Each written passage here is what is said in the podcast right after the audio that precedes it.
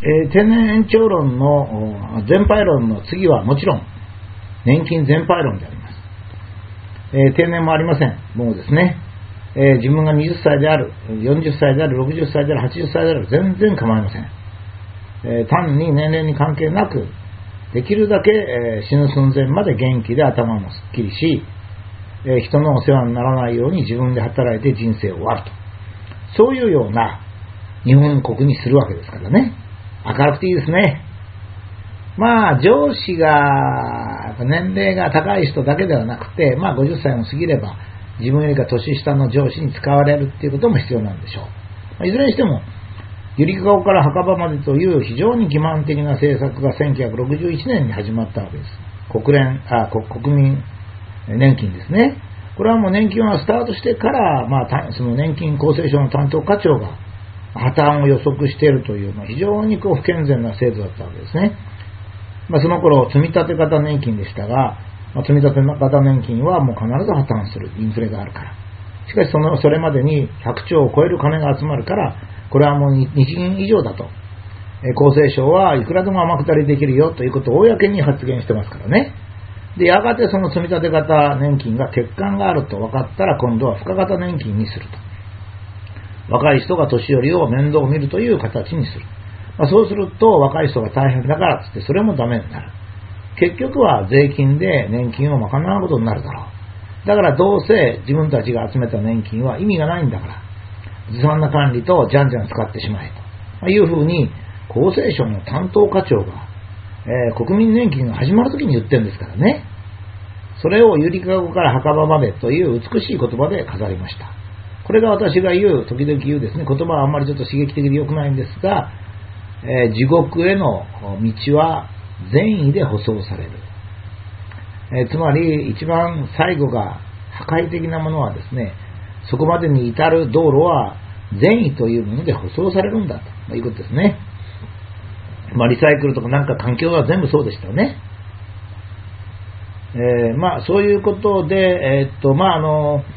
えー、まあ、あの、私はですね、元気でないという老人がものすごく多いんだったら別なんですけど、それは頼もしくないんですよね。えお年をとっても元気で頭もすっきりしてるっていうのがいいわけです。それでお金をもらうっていうのは、社会的にその人が意味がないのにお金をもらうっていう制度ですから、これはもうもともと人間社会というそのものに論理性が欠けるんですね。ですから私は、ゆりかごから墓場なんていうのは、アングロサクソンかゲルマンが作ったかどうか知りませんが、えー、不適切であるということになります。そこで年金を全廃しますね。で、高等学校ぐらいまでは親が養育費と教育を出し、大学はまあ奨学金がいいと思います。20歳から80歳まで働くことができれば、やる。働けなければ、生活保護費。80歳以上ぐらいになりますと、現在では、ま希望によって簡単に生活費を出すということになるでしょうね。これはあるいは子供が見るということにしてもいいと思います。えっ、と、まあ、あの、高等学校まで親が見るというと同じように、80歳以上のご老人の場合は、できるだけ子供が見る。子供が見ることができなければ社会が出すっていうぐらいがいいかもしれませんね。これはあのいろいろご意見があると思いますが、私はまあやや家庭を大事にするっていう感じなんですが、ちょっと私の家庭には矛盾してるんですね。家庭を大事にするが、家庭がなくてもいいという、まあ、2つの制度を併存した方がいいっていう感じなんですね。えー、家庭があのあるのが一番いいんじゃないかと思うんですよね。温かい家庭があるのが一番いい。これは第一。ところが、まあ人によってはですね、えー、まあ失恋したり離婚したり、それからまあそうじゃなくて死別するとか、まあ、いろんな事情が人間にありますから、それはもうあなた方は社会から外れるんだっていうんじゃなくて、その人たちも幸せな結婚生活をしている人と全く同列で扱うという、えー、二政策併存ですね。まあ、これが私の考えなんですよ。ですから、80歳以上のお年寄りで、まあ、温かい家庭の中で老後を過ごされてもいいし、それからまあ、えー、家庭がなくたってね、あの、娘さんが親御さんを見るっていう場合も多いし、非常にいいことなんですよね、それは。それが精神的にも人間らしいですよね。で、それでまあ、母親もまあ、娘にちょっと子供がいないので不憫かなと思いながらも、やっぱり娘と一緒に住んで心の安らぎを得るし、娘さんもそうだということもあるんですよね。で、十分にそれで豊かな人生なんです。私ね、いつもね、一生懸命言うんですけど、なかなか通じないんですが、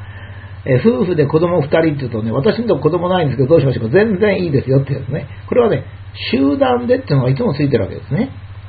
個人個人だったら別に子供いなくてもいいんですけど、全部子供がいないと次の世代で日本がなくなりますからね。その意味でですから、これ集団なんですよ。だから、お子さんがいない家庭全然構わない。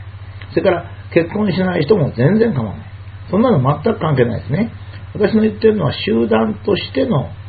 あのことですから、全く引け目を感じる必要はありません。えー、ある人は自由な社会で結婚し子供を持つという人もいれば、まあ、5人、6人と子供を産んでもらって結婚できますし、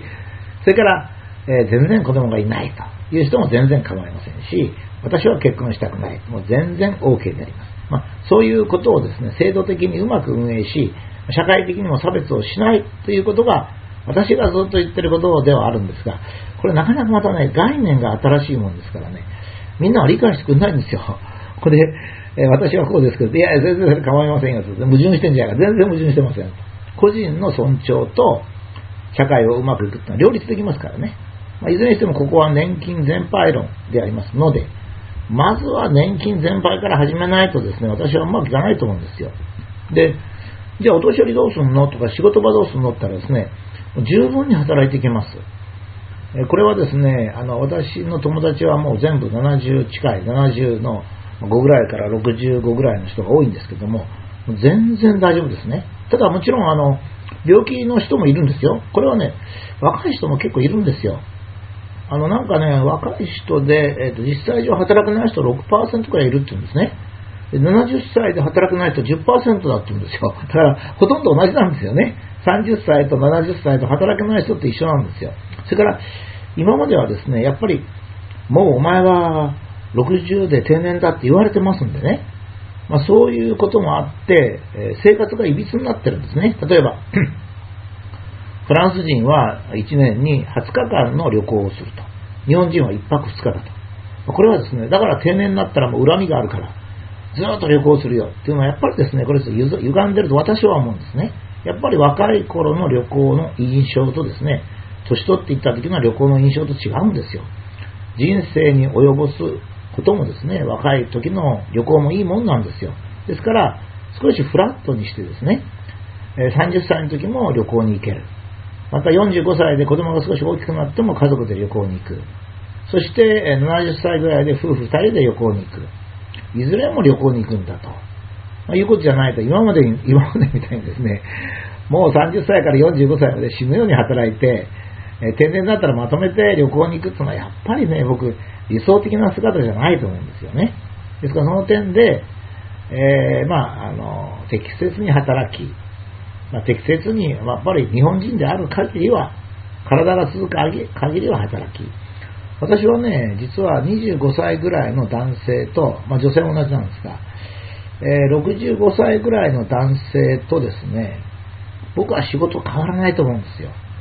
まあ、あの65歳以上の男性がですね、威張ってるっていう点がちょっと問題なんですよね。だからまあ、あ私なんかもそういう年配ですから、我々年取った男はですね、できるだけ謙虚に行こうやと。そのためには普段から若い頃からですね、先輩風をあんまり吹かしたり、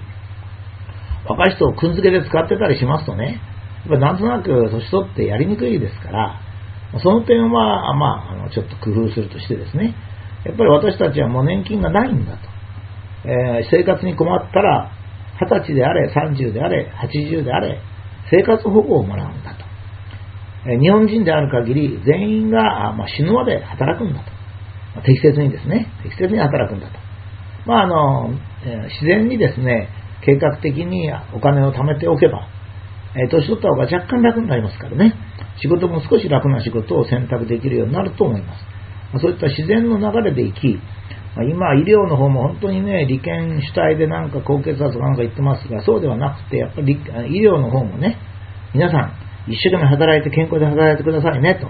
我々医療はそれをサポートしますよっていう立場になってほしいんですよね。なんか今はもう強制されましてね、血圧を下げろ、どうしろ、こうしろってやられるんですけど、それはおせっかいですよと。私たちも人間だから故障しますから、故障したらすぐできるだけ安い値段で直してくださいねというのが我々が医療に求めることです。そして、えー、まあ、決して街でも老人扱いとかそういうのをせずに、年齢、女性、まあ、そういうもので差別しない明るい社会を作るというのがいいと思います。